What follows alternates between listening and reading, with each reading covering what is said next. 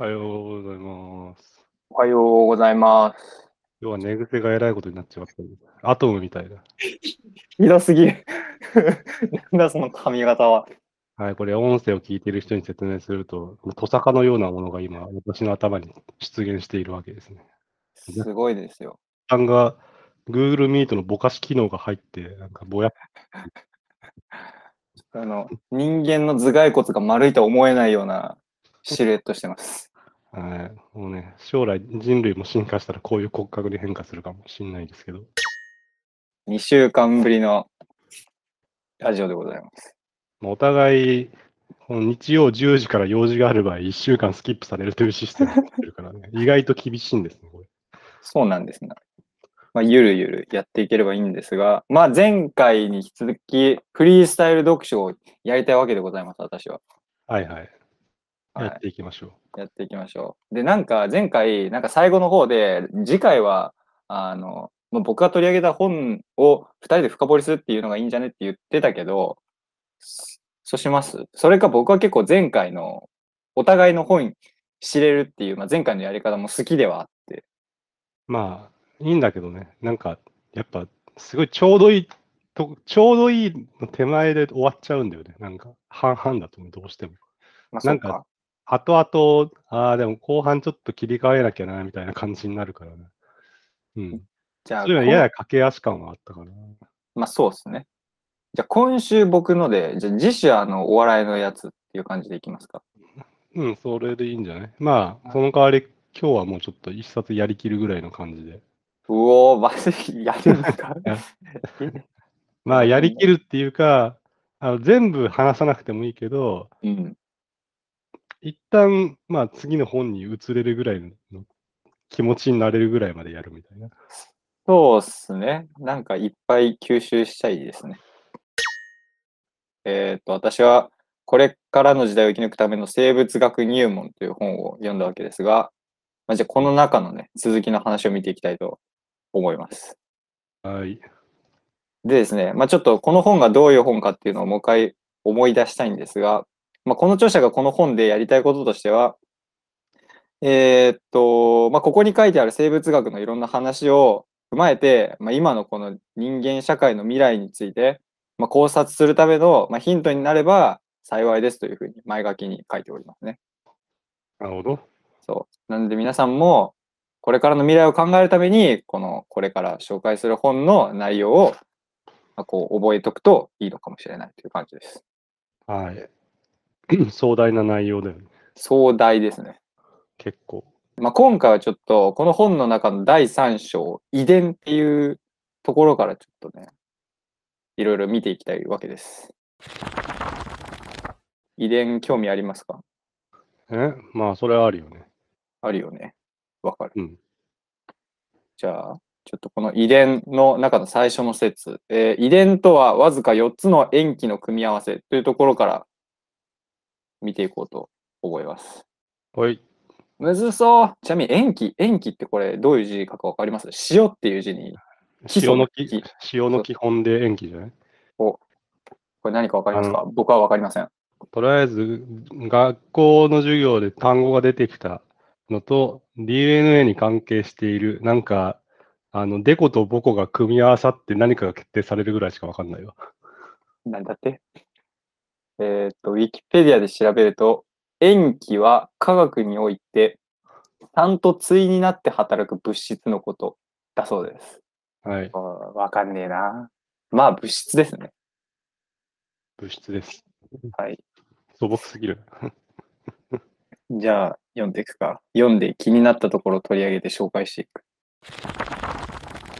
よくね、遺伝の話がありますよねと。えー自分の顔が丸顔なのはお母さんからの遺伝かもね、みたいな、まあそういう話し合いをよくすると思うんですけど、えーっと、まあ、今回この説では遺伝という生命の現象とそれを司る物質である遺伝子について説明してみたいと思います。だそうです。で、遺伝っていうのは、えー、と親から子供に世代を超えて、えーまあ、形質が伝わることですね。で、うんそれを伝えるための、えー、と情報伝達物質が遺伝子ですと。はい。まあ、それはさすがにわかる。そうね。だいぶ基礎的なことが。はい。うんで、えーっと、で、この遺伝子自体っていうのは DNA っていうまあ物質ででできておりますと。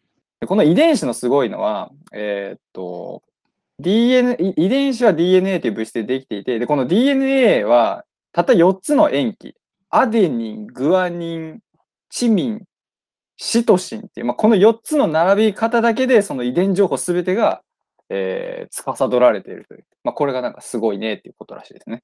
でもたったこの4つの塩基だけで、この膨大な生物の体の情報を制御しているというのはなかなか驚くべきことですと。で、うーん、そうなのか。すごいことなのか。なんか、これ、こういう言い方ってよくなんか聞くんだけどさ、うん、4つの並び方で遺伝情報が司られている。その4つの並び方というのが何なのかっていうのがね、やはりこれは昔もっと勉強しておけばね、い 今この場でパッと頭にイメージできたんだと思うんだけどね。そうですね。ちょっとあんまり、実はそこまで感動がこちらとしては湧いてきていないという。まあ、なので、ここの場合は、これはすごいことなのであるということを、まあ、ひとまず心に留めておきおいおくということでね。そうですねはい。それでじゃあちょっと進めていきましょう。えっ、と、で、この DNA の一本一本は、まあ、分子の塊なんで、まあ、肉眼では見えないんですね。うん。で、ただなんかここからちょっと恐ろしいことが書いてあるんですけど、ただ、組織を砕いて細胞を溶かして DNA をまとめて抽出すると白いもやもやとしたものを見ることができます。え？ーこれ何してるんですか？なんか、白いもやもや組織を砕いて細胞を溶かしてってなんか怖い。まあ、ちょっと何が行われるってるかもわかんないですけど。え採採取するってこと？それは。ああ、タンパク質を抽出するとか？そこなのかな。DNA 一本一本は見れないんだけど、それをまとめて抽出すると、まあ、もやもやとしたものを見ることができる。うーん。えあーでも、それって、なんだろう。なんか、ウイルスに感染してないかとかを調査するときに使うやつってことかな？え、そうなんですか？あーなんか、採採取するってことでしょ？つまりその白あ、まあ、そうですね。そうですね。うん。なんか、そういう必要な分だけ、なんか、必要な量だけ、なんか DNA を抽出するために、何かその、液そう細胞壁を破壊する液液体というか、溶剤みたいなのを使って、なんか、採取そういうことなのかなと思ったけど。なるほど。なんかあの採取してるのは DNA 見るというよりか、なんかその、ウイルス見てるんじゃないですか？ウイルスそのものというよりは、まあ、その細胞の中にウイルスがいるかどうかを見てるああ、うんうんお医者さん連れてきたいです。でですね、えーっと、染色体という言葉もありますよねと。で、この染色体って何かっていうと、これは DNA とタンパク質がつながった紐状物質が螺旋構造になって詰まっている状態だそうです。おなんかイメージつきません、なんかよく見るまあ。それ、そこはわかる。うんうん、まあ、なんかそんなね、DNA の螺旋構造なんてね、散々これまでアニメだか漫画だかで出てきてるわけですよ。やっぱり。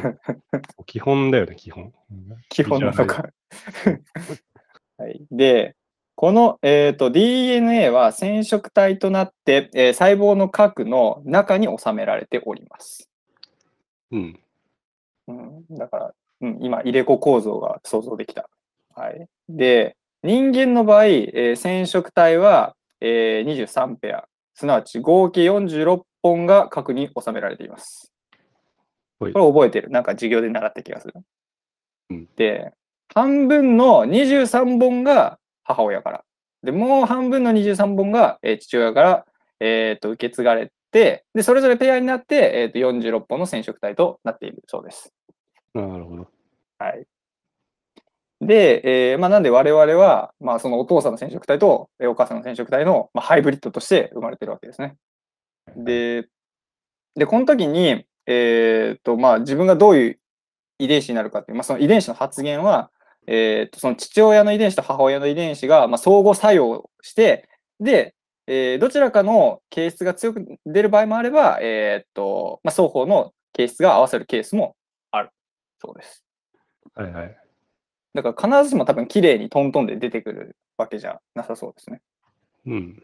で、この人間の染色体46本っていうのは、まあ、生物、えーまあ、全ての、この世にいる全ての生物の中でも割と多い部類だそうで、と言いつつ、ヤドカリは、ヤドカリのある一種は、えーっと、これが254本と多いものもいて、まあなんか体の大きさとこの染色体の数っていうのは関係ないとされているそうです。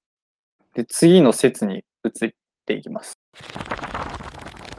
教科書にあったメンデルの法則をもう一度という説に移りました。遺伝といえばメンデルの法則が有名です。っていうところから始まってるんですけど、メンデルの法則ってわかりますか？うーん、もう、記憶から消去されてるな。僕もこれ何かわからないな。このメンデルって人はオーストラリアの修道院の司祭であり、研究者でもあった方です。えーっと、フルネームがグレゴール・ヨハン・メンデル。かっこいい。やっぱミドルネームあるとかっこいいんだよな。ミドルネームつけたい。はい。つけよう、つけよな何がいいと思いますか？う。え、うん、村穂和和成じゃん。ひどい。村村穂ヨハン和成じゃん。パクってきてるやん。えーっと、で、えーっと、まあ、この人が親から子へと形質がつながることに気づいたそうです。はいはい。それは偉大な発見ですね。偉大な発見ですね。で、この人はどうやってそれを発見したかっていうと、エンドウ豆の株を使ったわけですね。エンドウ豆の株の背の高さという形質,、えー形質には変化があり、その形質は次の世代にも受け継がれるものだった。つまりこの遺伝という現象を発見したそうですね。このエンドウ豆によって。で、えーっと、で、このメンデルさんは、もう背の高い、えーこのエンドウ豆の、えーっと株から種を採取して、それをまいて、育った株の中から、えまた、えー背が高い株の種子だけを集めてまいてっていう、まあ、その選抜みたいなのを続けまくったそうですね。はあ。で、そうすると必ず背が高くなるエンドウ豆の系統が出来上がることを発見したそうです。なるほど。で、逆にこの低い、背の低いエンドウ豆でも、同じように背の低い株からだけ、えー種子を集めて巻くというプロセスを繰り返すと、必ず背が低くなる系統が出来上がる、えー出来上がったと。うん、で、なんでこの選抜によって形質が固定することを明らかにしたそうですね。まあなんかうん選抜していくと残ったものがどんどん優位になって、それがうたくさん生まれるようになるってことかな。うん。まあ、偏りが、は、に任意に生み出せるっていうことでいいんじゃない？とりあえずは。うん。OK。で、えーで、こうしてできた背の高い豆系統と背の低い豆系統を掛け合わせて、ハイブリッドの種子を作り、えーまあ、巻いて育てると、す、べ、て背の高い株に育つことを発見したそうです。でこれは背が高いという形質の方が背が低いという形質より強く発現するということで、ですなわち背が高い遺伝子の方が優勢であることを、えー意味していると。で、メンデルさんはこのように、えーと遺伝子の形質発現に優劣があることを優劣の法則と名付けたそうです。うーん。優位な方が残る世界。うん弱肉強食。弱肉ではないんじゃない？でもこれは。どっちか？あのちょ違う。別にあの強いから残ったというわけではなく、うん。適応できたから残ったみたいそうかな。まあでもいろんなものが残っていった方が強いからうん。うん。そんなに結局すべてのエンドウ豆の背が高くなるとか、そういうことはない。わけよね。はいはいはい。すごく意図的にやれば、まあ、ばそのバランスを崩すこともできるっていうことだと思うけど。うんうんうん。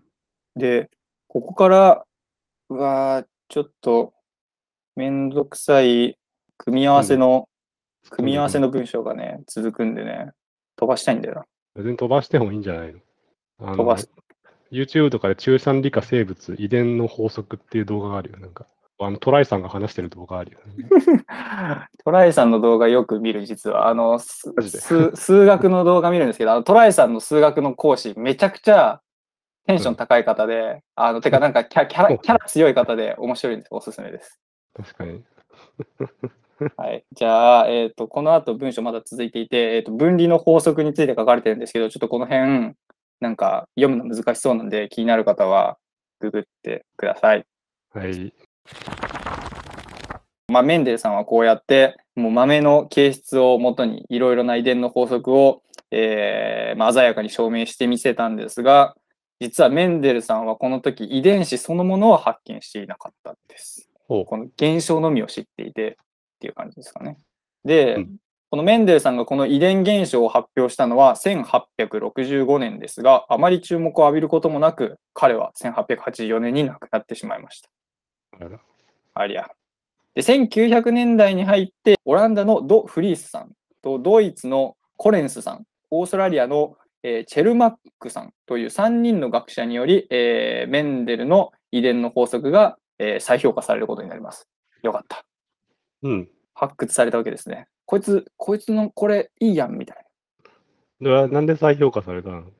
それは書いてません。うーん。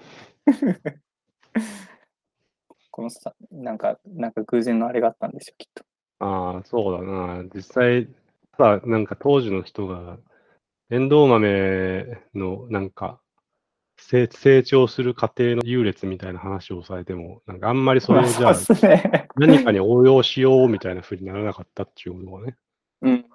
あ、なんかそういうのあるらしいですね。なんかその現代に適してないからすごい発見でもあんまり取り上げられなかったみたいな。うん。まあだから、その3人の学者の人は、え、過去にめっちゃすごい論文発表されてるやんみたいな 感じで再評価したってことなのかな。多分、えー？みたいな。ついに理解できたわ、みたいな。多分それですよ。うん、まあ、遺伝情報っていうものがそもそもあるのかない、理解されてない中で発見してたっていうことなのね、だから。そうです。うんあの余談ですけど、確か写真家のソウルライターさんっていう方も、その当時あんまり評価されてなかったけど、後にその人の部屋の中から見つかった写真がいけすぎてて、あの、ほ亡くなった後に、亡くな、えっ、と、生きてた頃より有名になったという方がいます。う。えソウー、ルライター、ソウルライター、渋谷でも展示やってた人だな。そうそうそうそう、結構展示やってますね。かっちょいいっうす。次の説に移るわけですが、次の説が、親から子に遺伝するものはどこまでか分かってるという説に移りますはい。これは気になるね。もしあなたが頭のいい子を望んでも頭の良さに関わる遺伝子は現状分かりません。だそうです。あら、あら、気になるな。計算や、えー論理能力など頭の使い方に遺伝的な差はあるでしょうけど、環境も非常に大きいからです。まあ、そらそうやな。そらそうやあの。な。環境、すまあ、すごいなんか適当に言うと、お金のある家で生まれればいい教育が受けられるとかも、まあそういうことだし。うんうんうんまあ、そういうのある、ありますね。うんえーとあとなんかピアノ小さい頃からやってるとなんか頭良くなりやすいみたいな話聞きません？ピピアノ？ピアノ。なんかえー、東大生の7割ぐらいはみんな幼少期にピアノしてたみたいなのがあるらしいです。ピアノを弾くような家庭だったから、結果として教養のある家だったっていうこと？こともあるかもしれないし、単純にそのピアノが結構複雑な、えー、と体の操作をしないといけないので、まあ、それによって結構トレーニングになるというか、そういうのも話も聞いたことがあります。まあ、人は脳だけでは体でものを考えているのだって言ってる人いるけど、それはおそうかもなと俺は思っているなんか肉体を動かすことによって得られるあの知見っていうのはすごくあるとは思うから、うんなるほどなと思いますな。まあでも、そういうのって証明しづらいよね、実際。まあそうですね、要因ありすぎて。うん。まあね、なんか人間でじ、人間でさっきのエンドウ豆みたいな実験はできないから、さすがに。いやどこかがしてるかもしれない。赤ちゃん50人集めて、さまざまな。背の低い子はこっちに、背の高い子はこっちにとか言って、ちょっと世ホラーだ代交代な。にめっちゃ時間かかるっすもんね。ホラーだな、それ。うん。まあ、だからそ、それぐらいだから人間を調査するの大変だなっていうことなのね。まあ実は僕、もしかしたら僕らは自覚がないだけで、その調査対象になっているかもしれないという。でーんでーん。まあでも国に、国のデータとかをもしなんか、ね、分析したら見えてくるものあるかもしれんけどね。ただ、個人情報っていうのが正直どのぐらい保存されてるのかがよくわからん。ああ、そうっすね。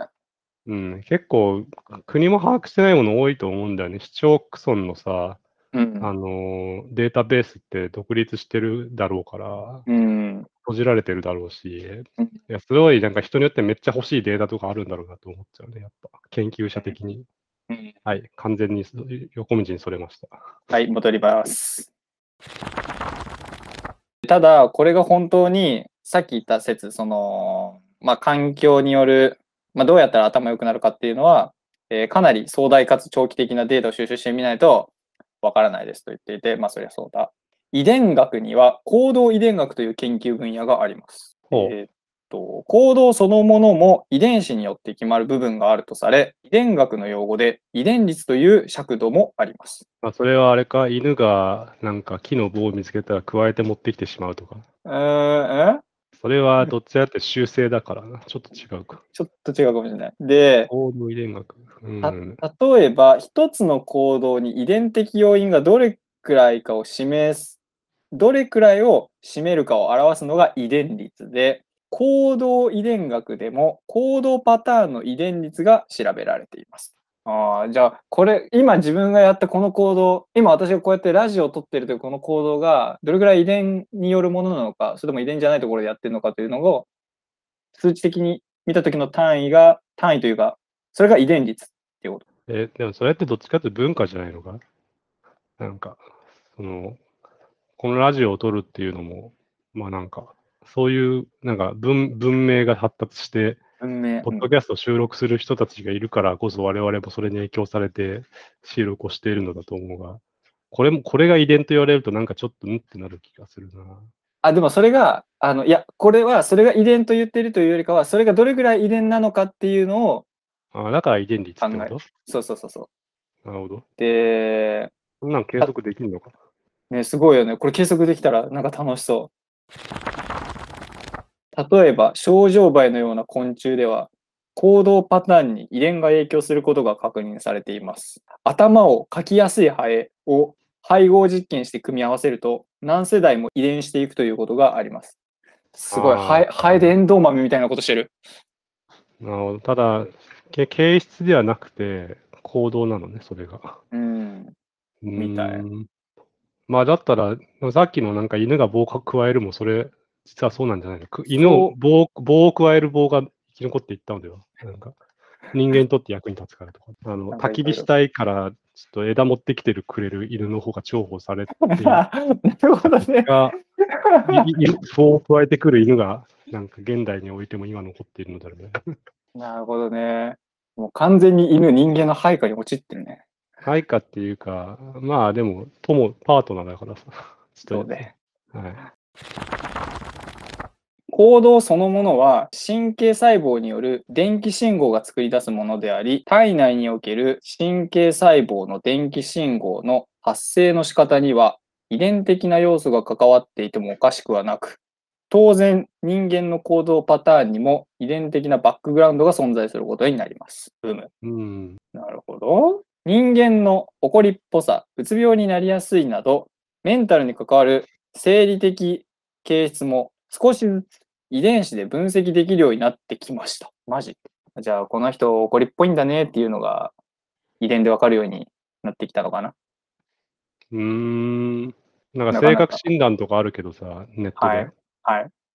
あれもなんか、い遺伝的なものとかもかうん加味して、DNA キットを送ったら、なんかあなたの性格こうですみたいな。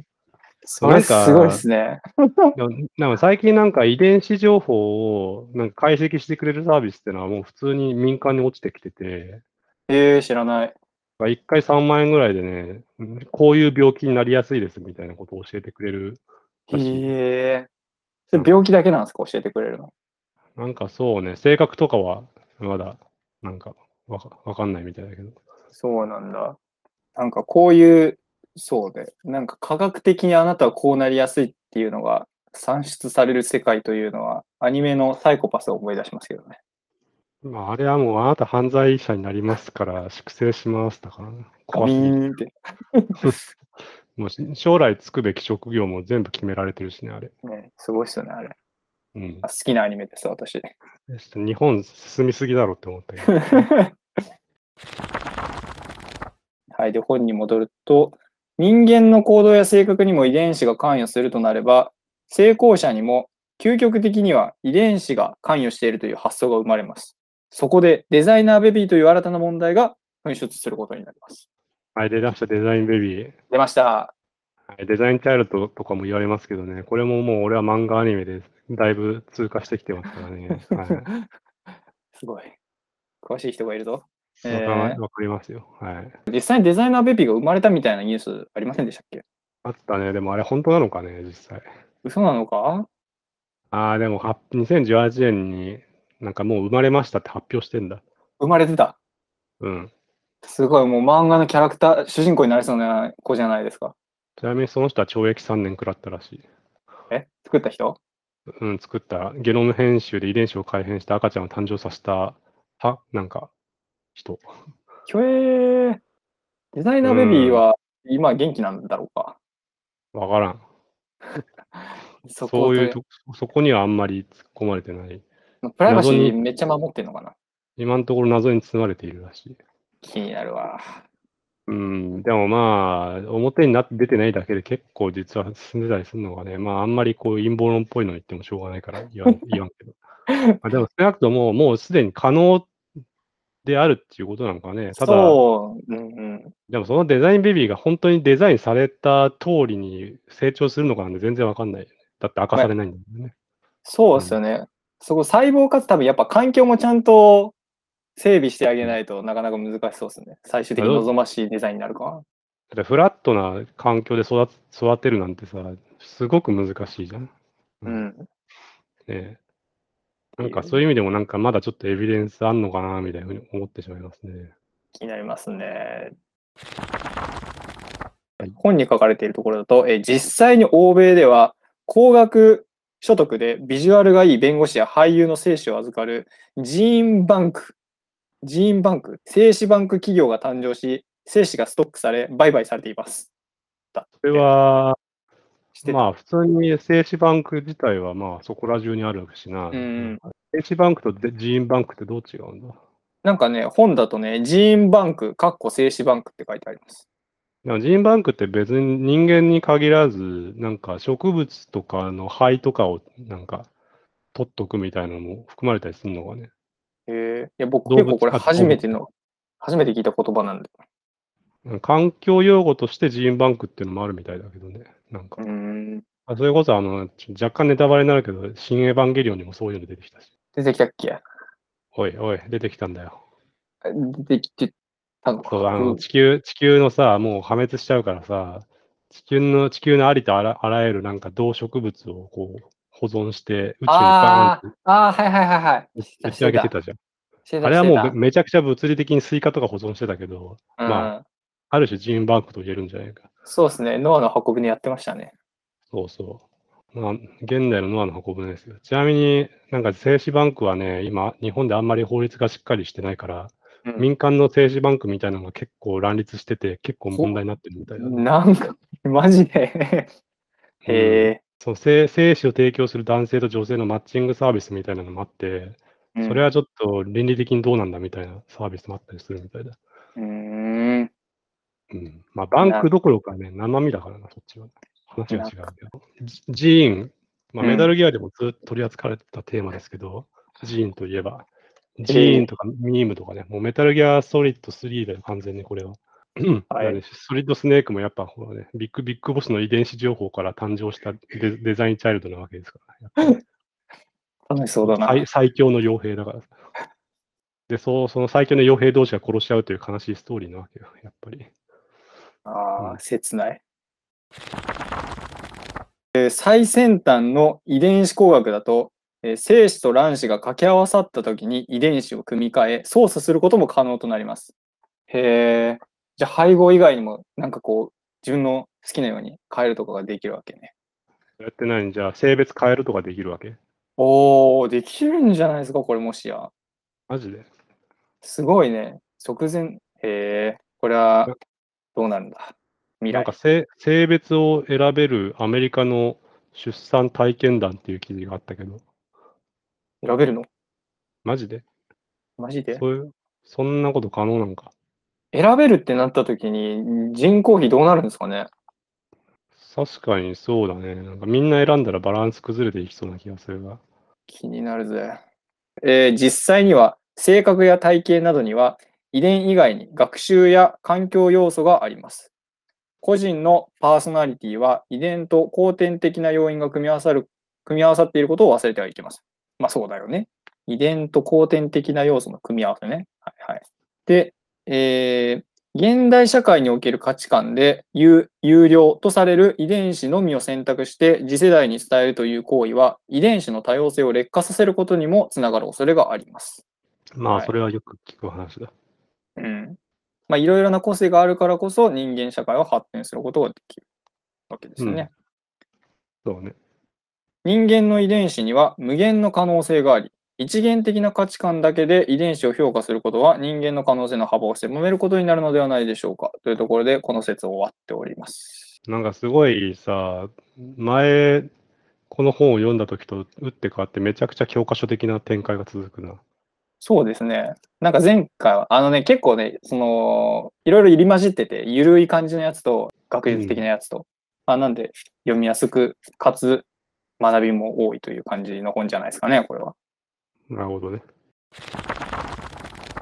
お、もう一個、この説気になるぞ。今の科学技術で人間のクローン作成は可能なのか気になりません？まあ、可能なんじゃね？だってクローン羊がすでに生まれてるわけだし。ああ、じゃあそのうちクローン谷藤も出てくるわけですね。ただなんか、それは怖いけど、なんか、クローン、クローンを作るのと、一部だけ遺伝子を改良して超優秀人間を作るの、どっちが難しいのかっていうのは気になるよね。なんかええまあ、ものを作るのが大変そうだけどな。パソコンで言うなら、まあ、イメージバックアップをするか、あるいはうんファイルの一部だけを差分バックアップするかみたいな。う、うーん。うん。クローンサルは2018年中国が誕生させている。中国いろいろ生みすぎだろ。ほんま？これちょこういうのもなんかダイヤモンドオンラインとかだから、なんかああんまりちょっと、はっきりとなんか、すげーってなれないんだけどな、なんか。やっぱ現地に飛ぶしかないですね。で論文をちょっと読む能力がやはり必要だな、これは。お、羊のことが取り上げられている早速。1990年代にクローン羊のドリーが発表され、世界に衝撃を与えましたね。なんかやたらとニュースになってたような気がする。なんか教科書に載ってた気がする。本当だ、猿のこともここに書いてありますよ。また、2018年にはドリーと同じ技術を使い、中国でクローンのカニクイザルが誕生し、霊長類で初めてクローンが成功したと話題になると同時に、クローン人間を作る技術につながるのではないかと物議を醸していました。まあ、霊長類イコール人間につながるっていうのも、ちょっとや若干短絡してるような気がするけど、なんか前に進んできてる感じはあるよね、やっぱ。迫ってきてますよ。我々のクローンが。もう、そうだな。でも、クローンっていうのはさ、ややっぱりでもクローンであっても、やっぱりその後天的な要因によって、いかようにでもなんか変わっていくわけだし、うん、うん。ね、一卵性ソーセージだって育て方が変われば違うう個性になっていくだろうからね。そうですね。うん。まあだからクローンといえど、全く同じ存在感を持つようなやつになるとは限らなそうですね。どっちかっていうと、なんかあれ、なんか特定の疫病が流行った時とかに全滅する可能性が高いとか、そっちかな。ああ、なるほど、なるほど。なるほどね。そうそうはいだから、例えばあのバナナってさ、なんか単一の種しかないんでしょ、確かあれ。そうなの？そう、だからめちゃくちゃ疫病に実は弱いみたいな。なんか、そうなんだ。全滅しやすいんだ。全滅するリスクが常にあるみたいな。おー、マジか。バナナ食えないのは辛いな。単一品種なので、あの、すごい安く育てられる一方で、めちゃくちゃ病気に弱い。本に戻ると、えー最近新しいクローン技術として話題になったのが iPS 細胞です。iPS 細胞は人間の皮膚などから採取される体細胞に、えー特定の遺伝子を導入し、培養することによって作られます。はい。へーで、えーっと、そして iPS 細胞は様々な組織や臓器の細胞に分化する能力と、ほぼ無限に増殖する能力を持ちます。へえ、なんかちゃんとどういうものか知った、今ここで。すごいで、ね。細胞、おぼかたさんのイメージしかねえわ、もう。あれはスタップ細胞じゃないあ、そっか。はい、失礼しました。これはだからなんかこの iPS 細胞をめっちゃなんかこう使いこなせる人間になるとこうズバーンって体切切られてもそこからニャルニャルってなんか再生できそまあ、そんななんかナメクジみたいな人間は嫌だが、う。なめくじ。なんちゅうか、その、い壊れ、壊れやすいけど、うん。スペアを作りづらいみたいなパーツに対して言うような気がするよね。例えば、あーまあそうですねうんと歯とか、うん。あのー鼓膜とか、うん。うん。うん。角角膜とか、はいはいはい。そういうところ、なんか 3D プリンター的な風に使える未来が来たら、それは確かに便利そうだよな。便利だ。いいね。iPS 細胞は自分の臓器や神経細胞を増殖させ、免疫反応をなくして移植するという再生医療技術としての活用が期待されています。そうか。だから自分の細胞からそれが作られれば、それ自分に適用したときに、えっ、と、なんかこう、免疫働いて受け付けないみたいなことがならないから、再生いいよねっていうことね。まあ、自分専用っていうことだから、なんていうか、その人自身がいなくなった後はもうどうしようもないっていうことかね。うん。まあ、やっぱり自分以外からの細胞で作られたものだと、やっぱ自分にの体内に入ったときに、そこでなんかこう、衝突、コンフリクトみたいなのが起こるから、まあ、それを、うんはいはい。うん。まあそうだね。どんな細胞とも適応できる、なんか万能細胞みたいなものが生まれたら、すごそうだけどね。それってもうつまりウイルスじゃねえかという気もする。うんそうなるのか。えっと、このように、えーまあ、自分の臓器を、えー再生可能、iPS 細胞によって再生可能ということは、部分的にでも自分のクローンを生成しているのと同じことであり、究極的には、えークローン人間を作ることも可能となります。とのことです。だから論理的には作れるみたいな感じですかね。うーん。ひょえー。しかし、クローン人間の実験は論理的観点からまだ行われていません。日本でも人に関するクローン技術等の規制に関する法律が2000年に公布され、クローン人間を作ることは禁止されています。しかし、各拡散防止条約と同じように禁止をすれば、秘密裏に実験を進める国が出てくるんじゃないかと思いますよね。確かに。で、えーっと、映画、ルパン三世、ルパン VS 複製人間に登場するマモーみたいに、歴史上の独裁者を複製して現代に蘇らせるなんて輩がどこかにいるかもしれません。あいたね体の、マモーいましたね。体のコピーは作れるとして、本当にクローン人間というものは自分の生き写しになってくれるのでしょうかと。どうなんでしょうーん、生き写しね。う。あーならないんじゃないかな。まあそんなにならないんじゃね？むしろめっちゃ悩むんじゃん。クローンの人の方が。クローン悩む。あや綾波みたいになっちゃうかな。クローン側が悩むね、多分。なんか。綾そうかも波レイはもう大変ですよね、なんか。基本的に遺伝子が同じだと、人の体の構造は全て一緒です。ただし、知識や経験、そこから生み出される思想までがコピーされるわけではないので、そのまま自分のコピーを作るためには、自分が経験してきたことを一から全て教えないといけません。ふむふむ。だから肉体を作るっていうことと思想を作るっていうことは、まあ、別に考えて、こう、別に着手する必要があることですね。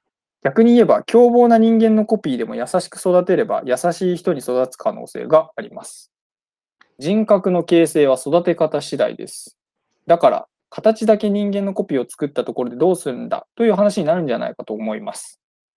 今のところ、美男子、美女の姿、形を永久保存することぐらいしか、クローンの有効な使い道は思いつきませんかっこわらとのことです。それはどうなんだ？これは何なん永久だ保存って言われてもな。な何言い出したんだ、最後に。はい、まあ、上標本、人間の標本みたいなのを作ろうとしてるのかな 怖いわ。怖いね。こういうちょっとなんか、ゾッとすることを言う科学者ちょこっといる気がしていて、なんか誰だっけな、どっかの誰かが、えー、まあ、ひ蝶の標本作るのが幼少期すごい好きで、もうめちゃくちゃ綺麗な蝶の標本作るには、もう蝶が生まれたばかりのえー生まれたばかりの蝶を狙うしかないと。だからその標本を作るために自分は幼虫から育てて、さなぎから出て、綺麗に羽を広げた時にプスッと針を刺したみたいなエピソードを語っている科学者の方がいて、怖えーって思った。うーん。まあ、研究、研究のためなのかね。自分のこう、美美の追求みたいな感じじゃないですか。なるほどね。です。まあ、いろんな倫理観があるよね。いろんな倫理観がありますね。次の説、なんか面白そうなのあるかな。遺伝子工学は取り扱い注意なテクノロジーというのをちょっと取り上げたいと思います。まあ、今、遺伝子組み換えとか出てると思いますけど、うん。えーっと、まあ、これは遺伝工学による産物であって、で、こういう、えーっと、新たな遺伝子が組み込まれる、生物に新たな遺伝子が組み込まれることで起こる、まあ、リスクっていうのは自然界にも見られますと。えーっと、夏場になるとよく話題になる食中毒の原因菌 O157 ああ、はいはい。に代表される腸管出血性大腸菌。で、これは、実は、えっ、と、これらは自然の遺伝子組み換えによって生じる細菌なのです。だって。おーえー、と、つまり、なんだ？えっ、と、遺伝子組み換えしたから、こういう菌が出てきたということ。じゃあ、人為的に生み出されたと言っても間違いじゃないってこと？まあ、間違いはないんじゃないですかね。まあ、ただね逆にその O157 の遺伝子をさらに組み替えて免疫細免疫菌を作るとかいうこともできるのが、あーワクチン作るみたいな感じですね。組み換えに対しては組み換え対抗じゃんみたいな。組がすんじゃん。まあででもわかんよ、予想できないってことはね、だからどういうのが生まれてくるかなんで。うん。うーん、です。で、通常の大腸菌は無毒だそうです。で、しかし、宿主である大腸菌の DNA にファージと呼ばれる細菌に感染するウイルスがベロ毒素の遺伝子を運んでくることで、有毒大腸菌イコール腸管出血性大腸菌に変貌するのです。おお、なんか急に難しくなったな。な要はファージってウイルスだよね。なんか、ウイルスです。まあだからはい、そいつが細菌に感染するウイルス。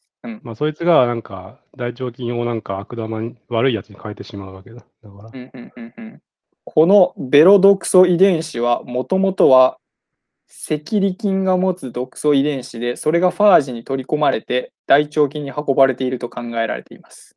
えこれって一人一人の人間の体の中で起きてることってことだよね。だから。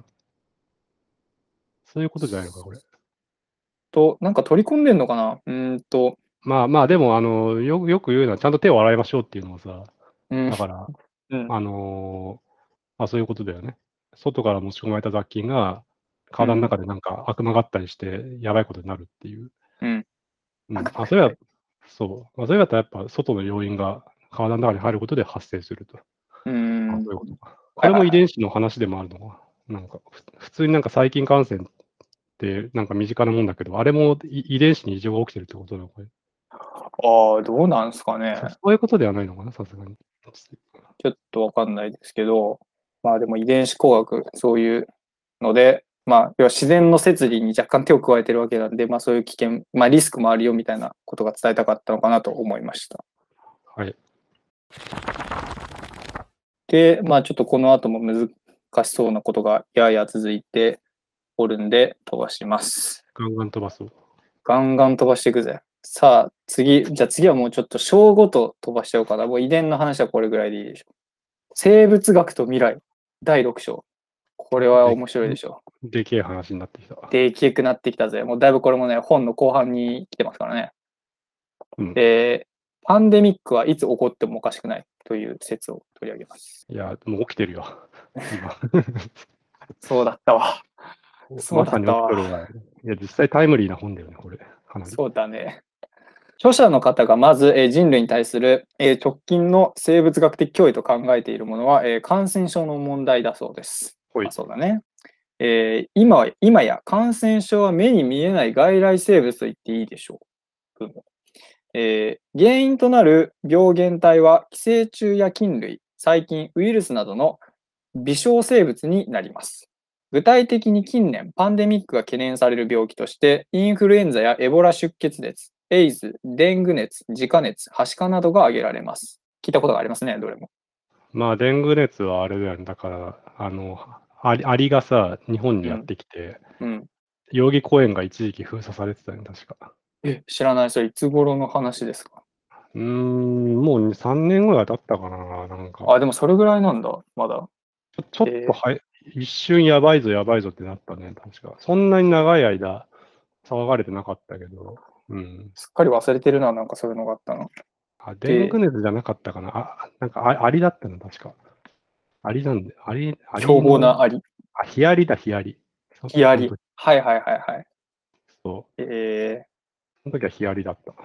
うん。ー、エボラ出血熱とかもありましたね。そうだね。はい。で、これらの病原体は野生動物やペットにくっついてきて、えーもしくは人間の体内に潜んで気づかれないうちに人間社会に持ち込まれて広がります。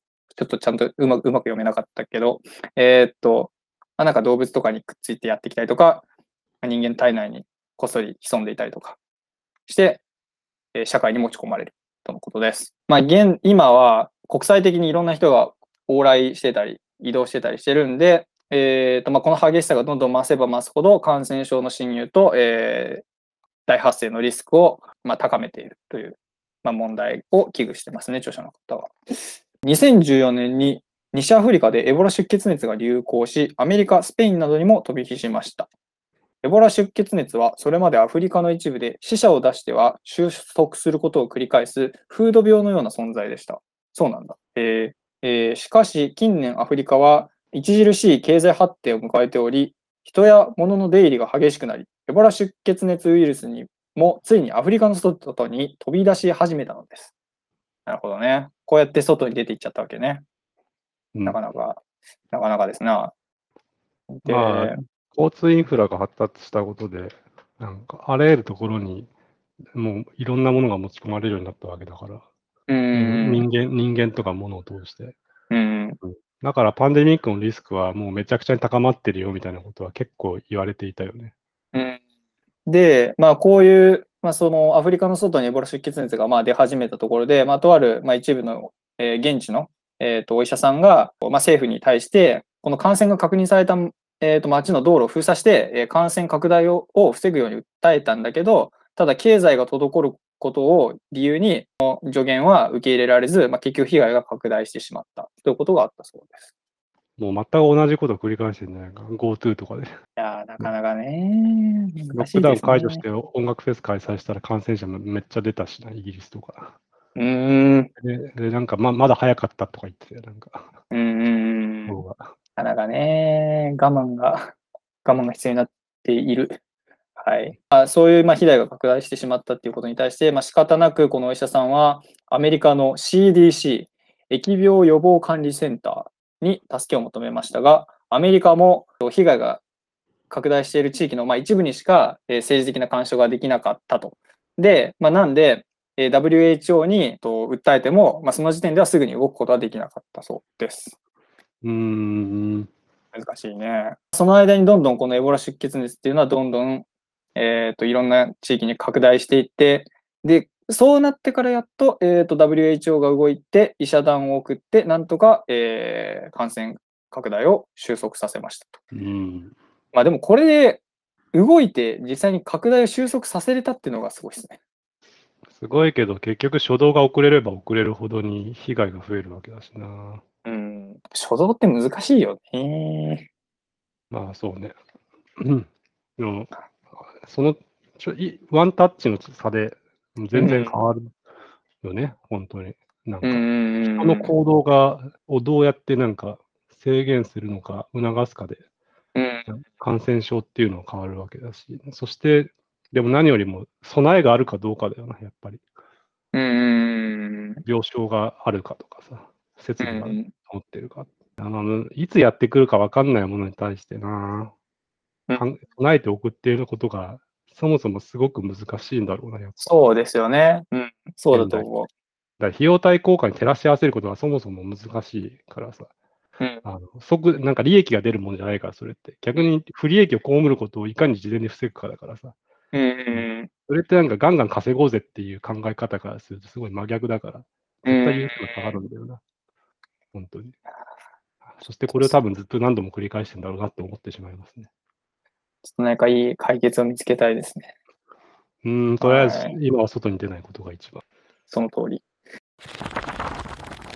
えっ、と、説の最後に、えーまあ、このように急速に世界につながる時代にあって、今は。で、感染症のリスクは、えー昔のような地理的なスケールで測れるものではなくなっております。というふうに締められています。というところで、お、だいぶいい時間なんじゃないですかね。実は、まあ、今回読んだのは、本当にこの本の、もうすごい数ページだけなんで、もっといろいろ書いてるんですけど、まあでもだいぶ前回より確かになんか細かく見れた気がします。まあ、いかに自分の知識があやふやかっていうのが分かった。とりあえず。うん。いろいろあるんですね。次回は？お笑い？